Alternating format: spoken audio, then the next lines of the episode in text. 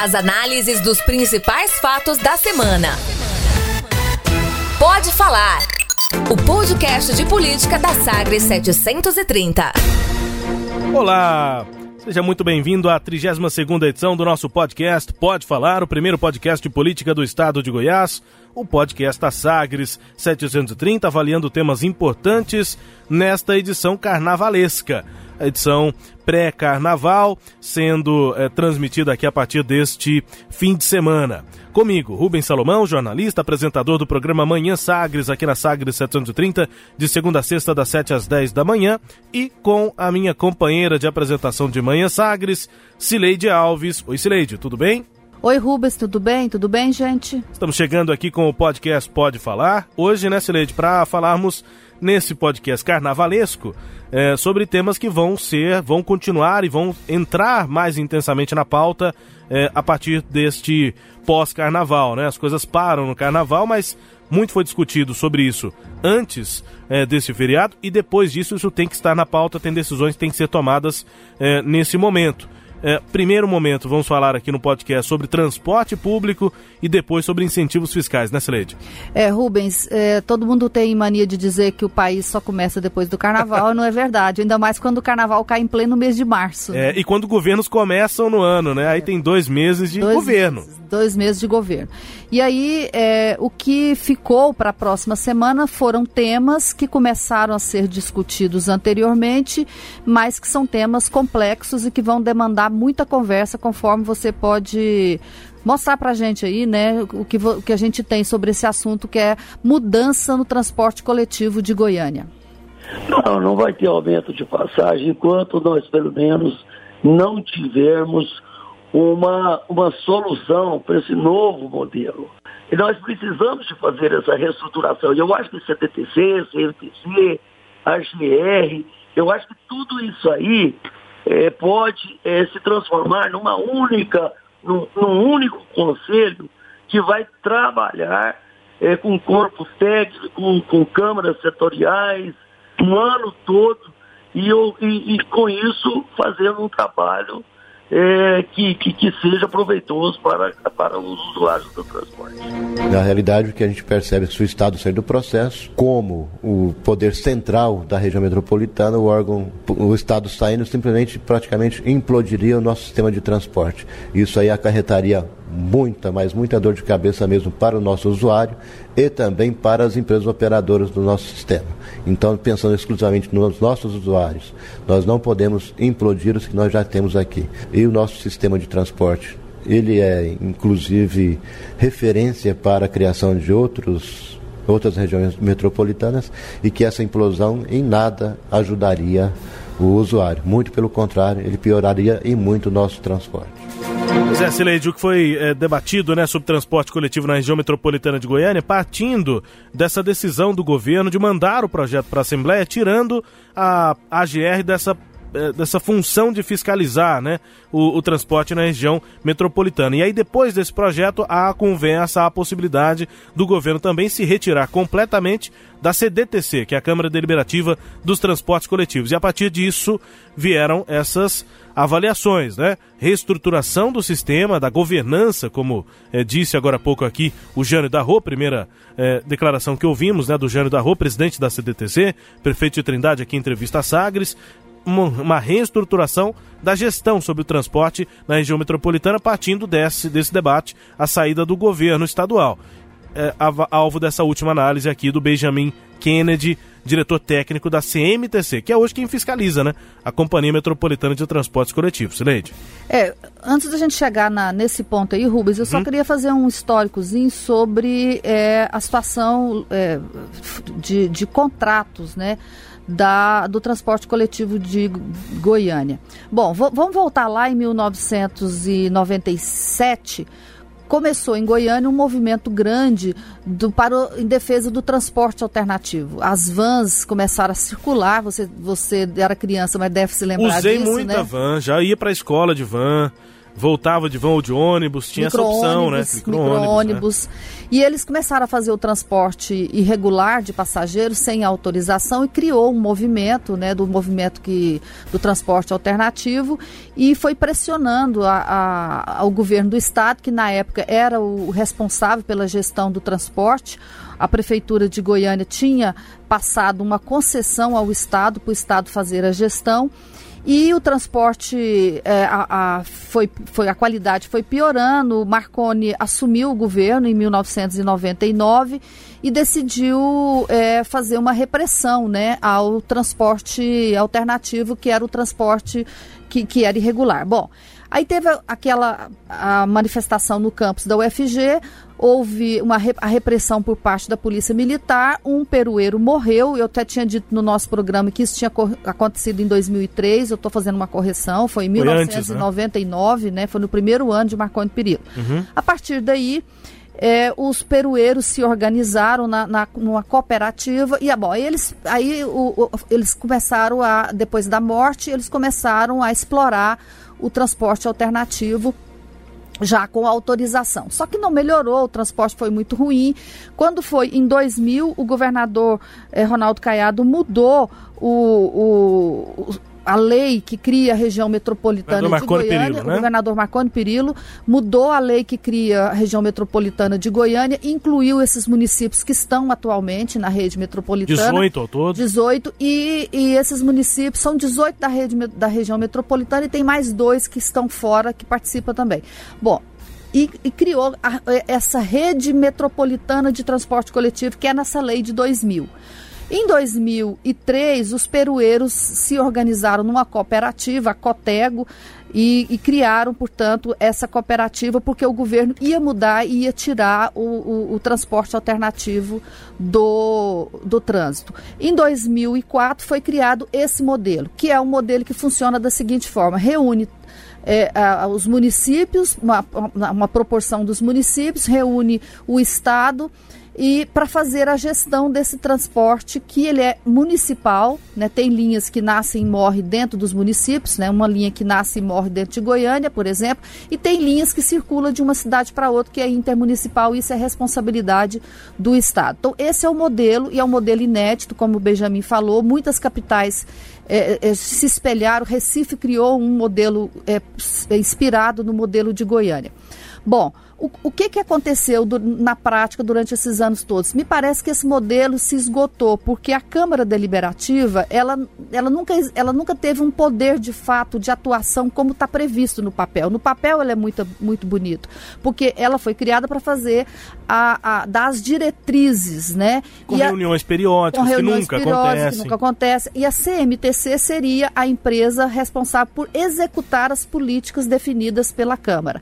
E como isso não aconteceu, não há um, um gestor do sistema. Quer dizer, é, para quem que eu reclamo? Se eu estou com um problema no transporte coletivo, para quem que eu reclamo? Para Deus, né? Foi o que você falou durante essa semana, Sileide. Na prática, para as empresas. Para as empresas, as pessoas... Não é quem fiscaliza. Isso. Então não tem um, um, um executivo, digamos é. assim, para responder por tudo isso. Bom, agora, o, o, o, no, ano, no ano de 2017, se eu não estou enganada, o Marconi Perillo fez uma mudança na CMTC e tirou e, e, e deixou como presidente o, o, ou o prefeito de Goiânia ou um prefeito que faz parte é, da, da, da, do, do, da anterior, região metropolitana. Foi anterior a 2017, Cireide, porque o primeiro presidente foi o Paulo Garcia. Então. É, verdade. Eu, eu não, aí foi. 2016 ou 2015, foi. Tá enfim, certo. o primeiro foi o Paulo Garcia. E aí, com o fim do mandato foi 2016. dele, foi, é, depois foi, 2016. foi o, de Aparecida. Tá certinho, porque 2017 já foi mandato de Iris Rezende. É, isso aconteceu na, na, gestão do Paulo Garcia. Hoje, a, a CDTC é formada pelo prefeito de Trindade, que é o presidente, pelo secretário de cidades, por um representante da, da cidade, super, geralmente o superintendente responsável pelo, por essa área de cidades.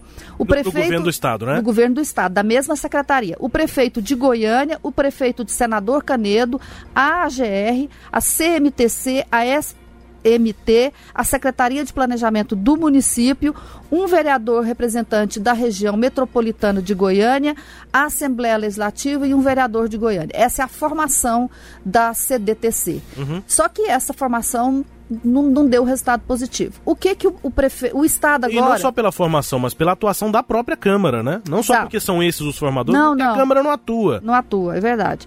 E o que, que aconteceu agora? O governo novo, né? Para que que eu, que eu tô fazendo aí nesse lugar? Isso só dá dor de cabeça, não tem nada a ver com isso. E manda esse projeto para a Assembleia, tirando a AGR, né, a GR, que é o órgão que é responsável por fiscalização de transporte intermunicipal, manda para a Assembleia. O prefeito ficou preocupado, o prefeito de Trindade, que é o presidente da Câmara, ele já foi secretário de, de, de cidades, ele conhece, ele já participou da, da, da, CDTC como secretário de cidades, então ele sabe ele muito foi, bem. Ele foi presidente da CDTC e depois, ainda na gestão do Marconi, ele foi presidente da Metrobus. Então trabalhou com transporte, transporte coletivo. Tá e ele é. conhece muito bem essa estrutura aqui. O governo de Goiás, que é novato aí, o que, que, que, nós temos a ver com isso? E aí teve essa ideia de tirar, o projeto está lá, o prefeito de Trindade vem e resolve discutir. Olha, a gente não vai poder acabar é, simplesmente tirar a GR e ficar por isso mesmo. Se é para tirar a GR, vamos então repensar. O prefeito está preocupado porque é a hora agora de aprovar o aumento anual de reajuste. O aumento anual está em contrato, é, as, as empresas têm o direito de exigir. Por outro lado, a população está é, insatisfeita com o transporte, ela também tem o direito de achar que o preço que é cobrado hoje não vale o serviço que é entregue, então vai ter esse conflito, como naturalmente tem todo ano. O prefeito de Trindade antecipa-se a esse conflito. A passagem, o preço da passagem já até está definido, né? O reajuste seria um aumento de R$ 4,00 para R$ 4,30. O prefeito se antecipa a esse problema e fala: vamos conversar, vamos conversar e chama o Estado para conversar. Então, o que é importante agora, Rubens e, e, e ouvintes, é de fato essa conversa entre esses atores aí, que são prefeitos de Goiânia, do municípios do entorno de Goiânia, e o Estado sentarem para entender por que, que esse modelo, que, que do ponto de vista teórico é bom, ele não está funcionando. Celede, a minha dúvida em relação a tudo isso é que. A minha dúvida não, a minha preocupação é que a voz do Jânio da Rua, que demorou a ser ouvida, né? É importante lembrar isso. O Jânio da Rua é presidente da CDTC desde 20 de junho de 2018. Oito meses depois é que ele resolveu assumir de fato a CDTC e entrar no debate sobre transporte. Mas agora, sobre essa possibilidade de uma reestruturação completa do sistema, da forma de gerir o transporte coletivo na região metropolitana, me parece que a voz dele é, é muito sozinha, né? muito solitária. É, não se ouve outras pessoas falando é, sobre essa reestruturação completa, porque isso vai depender de projeto de lei na Assembleia Legislativa, provavelmente, né? Provavelmente um projeto na Câmara de Goiânia também. É, será que esse debate vai pegar? Será que o Iris, será que o governador Ronaldo Caiado vai se dedicar a um debate com a profundidade que o Jânio da Rua está propondo? Porque a minha impressão é de que ele, essas propostas podem ficar como foi lá no ano passado. Todo mundo falou de melhoria, tem que melhorar isso, aquilo. Fizeram uma lista grande de é, serviços que tinham que ser é, melhorados para aumentar a tarifa. Aí aumentou a tarifa e nada das melhorias for, saíram do papel. Será que essa, esse, essa intenção do Jânio da Rua não vai ficar só no, na promessa, só na intenção dele mesmo? Rubens, há uma possibilidade que isso aconteça sem sombra de dúvida. Ele né? começou a falar isso agora, deu entrevista aqui pra gente, nessa quinta-feira, e foi a primeira vez em que ele detalhou isso que ele pretende fazer. Então, pode ser que a minha análise esteja precipitada, pode ser que daqui a pouco outras pessoas entrem na história, né? É, pode ser, assim, o, o, que, ele, o que eu conversei com ele, até naquela entrevista e fora daquela entrevista também, ele me disse o seguinte, que começou a fazer uma articulação, né? Ele, então ele não, não só deu a entrevista pra gente, aliás, a gente só, ele só falou pra gente depois que ele fez a articulação. Pelo que menos foi... que eu saiba, conversou com o Lissauer, presidente foi, da o presidente da Assembleia. O Iris, né? É, aquele dia que ele foi na Assembleia Legislativa, que foi aqui no começo dessa semana que está acabando agora, né? Uhum. A última semana de, de, antes do carnaval, ele estava previsto, você sabe disso, né? Estava prevista a votação daquele projeto, desse projeto de retirada da AGR da CDTC. Estava na pauta. Estava na pauta e até você me falou de manhã que não, esse projeto vai ser votado hoje. Sim. Ele saiu da pauta por quê? Fruto já dessa articulação. O, o Jânio pediu ao presidente da Assembleia para segurar o projeto. Segurar o projeto é uma linguagem que se usa na Assembleia Legislativa, é quando você não quer votar o projeto, o presidente tira ele da pauta e não põe enquanto não, foi, não for feito um acordo, né, para que ele volte para a pauta. É, é, a prática daquela, daquela definição de que o presidente é quem define a pauta. É isso. É. Às vezes o projeto pode estar na pauta porque foi aprovado na comissão a tempo e aí, naturalmente, ele entra na pauta pauta. Mas o presidente tem essa prerrogativa, ele pode tirar e, e é como se diz, o, o presidente tira o projeto da pauta e coloca na gaveta dele ele tira da gaveta dele quando ele quiser, não tem nem prazo para ele tirar da gaveta. Antigamente era, era, era literal isso, né? Porque é. o, o, o, projeto era físico, você tirava ele lá, da, levava para a mesa diretora para votar, não, não, não vai votar, o é. presidente é. voltava com ele no papel e punha na gaveta na mesa dele, né? Hoje ele também hoje é ele... digital, mas ele também é físico. Sim, mas ele está lá no computador, né? Então é. hoje é mais figurativo essa Mas coisa. alguém pega o projeto, isso ainda é pega muito, mesmo. ainda tem papel lá ainda. Tem, tem papel, tem a pastinha do do, do projeto, é, só que agora fica ainda, apesar da troca de cargos, quem põe na gaveta é o Rubens Sardinha. Ele, ah. ele mudou de cargo, ele era diretor parlamentar, agora está numa outra diretoria lá, mas está junto com o Lissau e ainda é quem faz. Na prática, ele faz a mesma função. Quer dizer, na, na gaveta lá, do Sardinha e não do presidente. É na gaveta do Rubens Sardinha, que é o diretor lá. É, é, que, só para quem, para o ouvinte se, se localizar aqui, se você já viu alguma sessão na Assembleia, pela TV ou mesmo em loco, é aquele servidor que fica orientando todos os deputados que estão na mesa diretora. O deputado não sabe muito bem o que fazer, vai alguém de óculos lá do lado dele e fala assim, ó, oh, agora é isso, isso e isso. Aí o deputado vai e repete o que ele falou. Quem sabe o que acontece na Assembleia é o Rubens Sardinha. O deputado às vezes não sabe de muita coisa não. Mas enfim, estava na pauta, o Jane foi lá, conversou com o Lissauer e não vai ser votado tão cedo esse projeto enquanto essa reestruturação não for, pelo menos, discutida, né, Sileide? É. O, o, Rubens, o Jean Darro também conversou com o Iris Rezende. Uhum. E, e, o Iris prometeu para ele que, passado o carnaval, falaria com o governador Ronaldo Caiado para eles começarem a tratar desse assunto. Outro que também falou que quer conversar sobre esse assunto é o vereador Lissauer Lima. O Lissauer, aliás, ele é ex-vereador, Alisson Lima. Ele é ex-vereador e, e agora ele é o representante da Assembleia Legislativa na CDTC Como ele é base dele é Goiânia, e esse é um problema grave em Goiânia, ele tem o interesse de, de entrar. Então, Rubens, que, vai, que, que essa história pode não dar em nada, sim, o histórico aí é mais para confirmar essa sua hipótese. Mas, ao mesmo tempo, eu acho que cada coisa tem seu tempo, né? Eu estou sentindo, Rubens, que esse é o tempo de repensar isso. E aí, já depois disso, teve legislação nova, tem a, o, o, o Estatuto da Metrópole, que é uma lei federal que foi aprovada depois, que muda um pouco a concepção sobre territórios, né? Então, certamente o governo do estado vai usar isso como argumento para poder sair.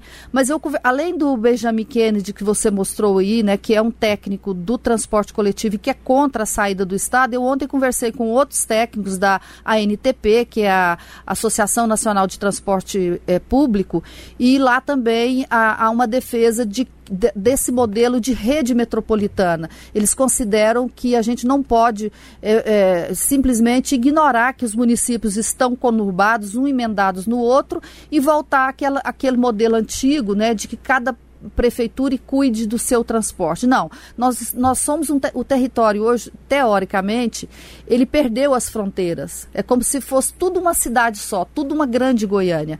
E como é tudo uma cidade só, você não pode pensar isso em bloquinhos. Goiânia pensa a sua, Trindade pensa a sua e por aí vai. Por aí vai. Então tem leis novas, diferentes das que tinham em, na década de 2000, quando esse modelo atual foi pensado.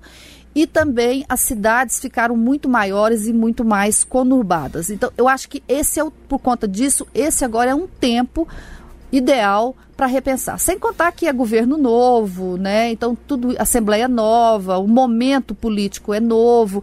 São, são ingredientes que, na minha opinião, ajudam a, a, a, provocar esse debate. E tem a imprensa, né? Nós aqui discutindo esse assunto, esse, nós também temos esse papel de fomentar é. os debates e a gente está fazendo isso. Nós trouxemos esse assunto para nossa pauta já tem algum tempo. Tomara, Sileide, que essa unidade aconteça. Eu, eu é, tô com você né, nessa questão, mas me parece que os gestores ainda não estão pensando assim, né? Parece que os gestores ainda não estão muito preparados, ainda é muita questão partidária. Tem questão pequenininha. É, pra, pra, pra aparecer gente pra falar assim, ah, o Jano da Rua é do PSDB, Exatamente. ele tá querendo, é. fazendo é política Essa pro coisa Estado. Do Marconi. É, porque o, o Marconi que criou a CDTC, agora o Estado não pode sair, ou então gente do, gente do governo falar isso, ou então do outro lado falar, não, o Marconi, é, o, o Caiado que é culpado, porque o Caiado é que tá tirando, Exatamente. o Marconi criou e o Caiado tirou. Esse é um debate completamente infrutífero, improdutivo, que só leva o, o, o, os representantes públicos para essa imagem de, de, total falta de credibilidade que a gente tem hoje. Então, vamos esquecer isso e vamos focar numa coisa. A população da Grande Goiânia precisa de um transporte coletivo eficiente.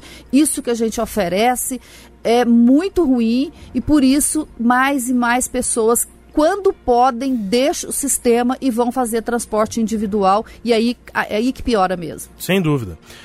Nosso primeiro bloco aqui do Pode Falar, podcast de política da Sagres, e entrando agora numa discussão que aconteceu no final do ano passado, continua acontecendo e tem data para voltar a acontecer de forma oficial. É a questão dos incentivos fiscais aqui em Goiás créditos outorgados também. Isso foi alvo de debate no final do ano passado, quando a Assembleia aprovou uma proposta lá do governador Ronaldo Caiado, depois conversa também com o setor produtivo, e vai valer agora, a partir de abril, a redução, né, principalmente créditos outorgados para alguns setores, para vários setores, na verdade, é, do setor é, produtivo aqui em Goiás. A estimativa é de um bilhão por ano, né, de reforço no caixa é, do Estado, dessa decisão do ano passado. E de lá para cá, não participou dessa discussão no ano passado a atual secretária de Economia, a Cristiane Schmidt. Ela basicamente chegou para tomar posse e começar o trabalho na secretaria.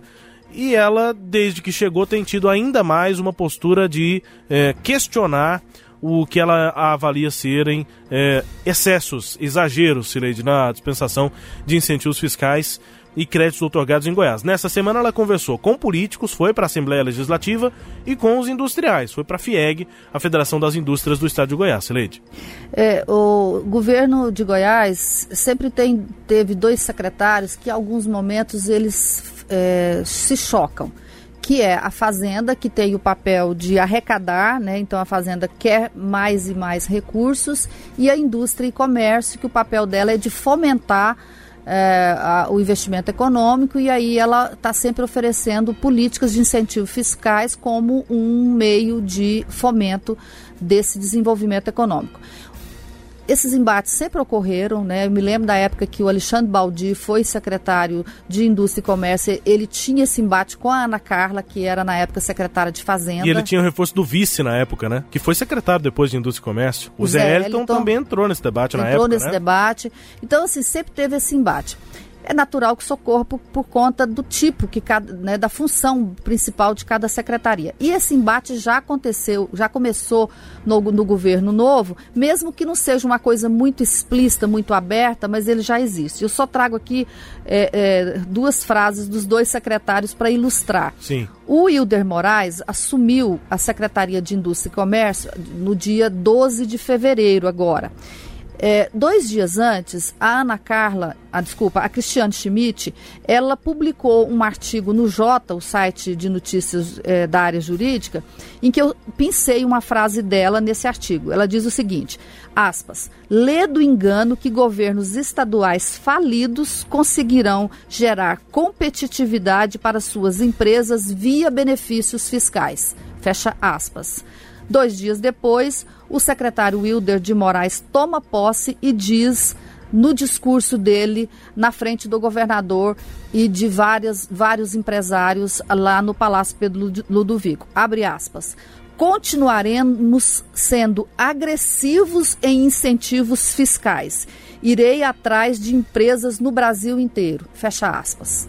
Né? Então, assim, é, é, dois caminhos completamente distintos. Aqui não está não tá percebendo, não tá abrindo possibilidade nem de uma, de uma mediação entre é. os dois lados. Um fala em, em, política agressiva e a outra fala Estado falido não dá benefícios fiscais. Pelo contrário, cortes, né? Um fala em aumentar de forma agressiva e a outra fala em cortar incentivos. É, e a secretária Cristiane saiu à luta para conseguir isso. Então foram essas buscar essas, o convencimento, né? Convencimento. Ela esteve lá na FIEG agora na quinta-feira E lá ela foi bem explícita, né? Ela disse literalmente que está procurando gorduras nos incentivos fiscais para cortar. E qual ela foi pediu a... ajuda do, do, do da FIEG para cortar pediu a gordura. A, pediu apoio, ajuda da raposa para vigiar o galinheiro. Acho que né? é tipo a minha situação, porque quem assiste aqui as lives da, da Sagres vê que eu tô bem acima do peso.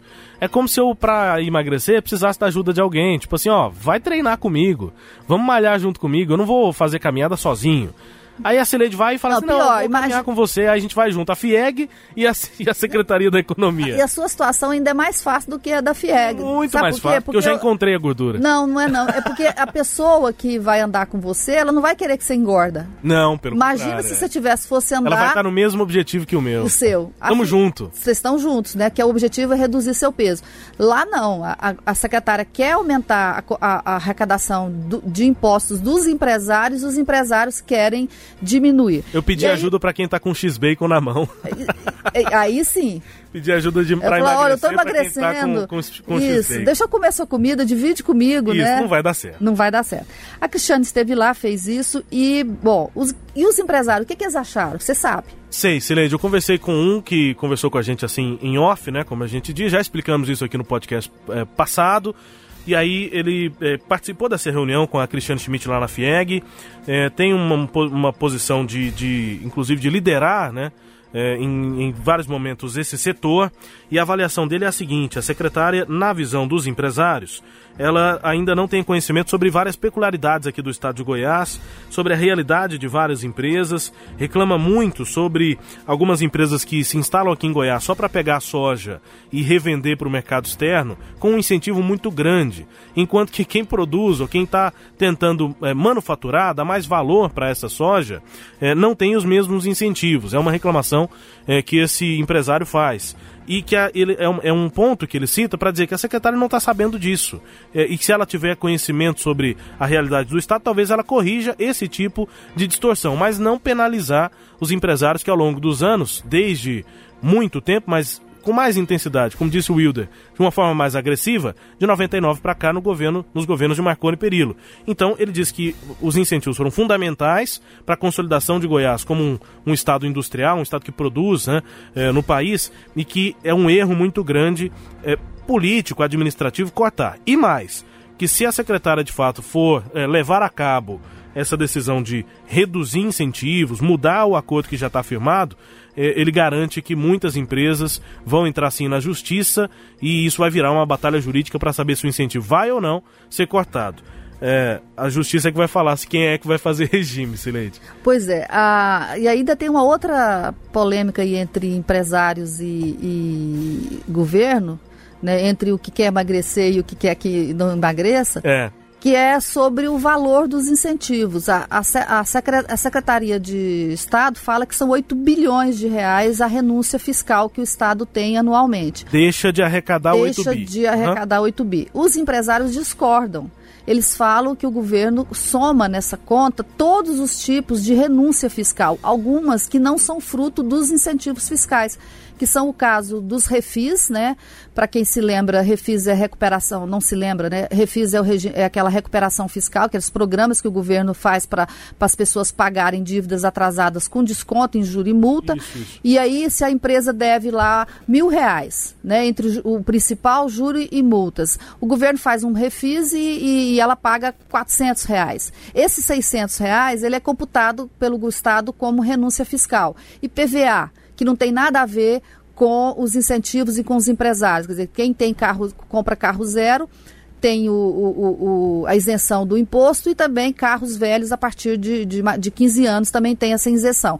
Isso é uma isenção, mas não é incentivo fiscal, não é empresário. Então, o- eles reclamam disso. Primeiro a conta, eles querem chegar numa outra conta e eles calculam que é em 3 eh, eh, bilhões de reais. Outra coisa, eles estão querendo que o governo defina um interlocutor. Quem é o interlocutor do governo junto aos empresários? É a Ana a, a- Cristina Cristiane Schmidt, Cristiane Schmidt, ou é o Wilder Moraes. Quem quer engordar ou quem quer emagrecer? Quem quer emagrecer. Obviamente que eles querem que seja o, o Wilder. Moraes, porque ele é empresário, ele entende o, a, a, a, realidade local, ele é a favor dos incentivos fiscais. A Cristiane é o que você disse, eles acham que ela não conhece Goiás, né, que ela não conhece as peculiaridades do Estado e ela é contra os incentivos fiscais. Mas, de qualquer jeito, a ADIAL pediu uma audiência com ela, exatamente por causa desse, dessas conversas da semana, acha que vai ser confirmada agora na próxima semana. Eles querem começar essa conversa porque dizem que o ambiente de negócios em Goiás não está bom. As empresas estão temerosas de investir porque não sabem o que, que o governo fará com essa política de incentivo fiscal. Finalizando, esse mesmo empresário com quem conversou, conversei disse que teve uma empresa que estava pensando em vir para Goiás e ela ficou sabendo da notícia de CPI para investigar ainda. Ah, é, investigar eles estão muito preocupados com essa. que a empresa foi embora para o Mato Grosso é. do Sul, não veio para Goiás, não. É, eles falam isso, que essa, que essa, essa CPI aí, não, eles não estão preocupados com ela porque eles, por, por conta de possíveis descobertas é clima, do né? passado. Né? Eles falam que isso não preocupa, mas é o clima que se cria de desconfiança em relação ao que o Estado fará com, essa, com esses incentivos, com os incentivos fiscais. Com o carnaval e com tudo, vamos rumo à edição número 33, Sileide. Vamos, vamos dançar carnaval antes disso, né? Vamos. Então tá bom. Abraço a todos, até a próxima semana. É o podcast da Folia. Grande abraço a todos que nos acompanharam, até a próxima edição.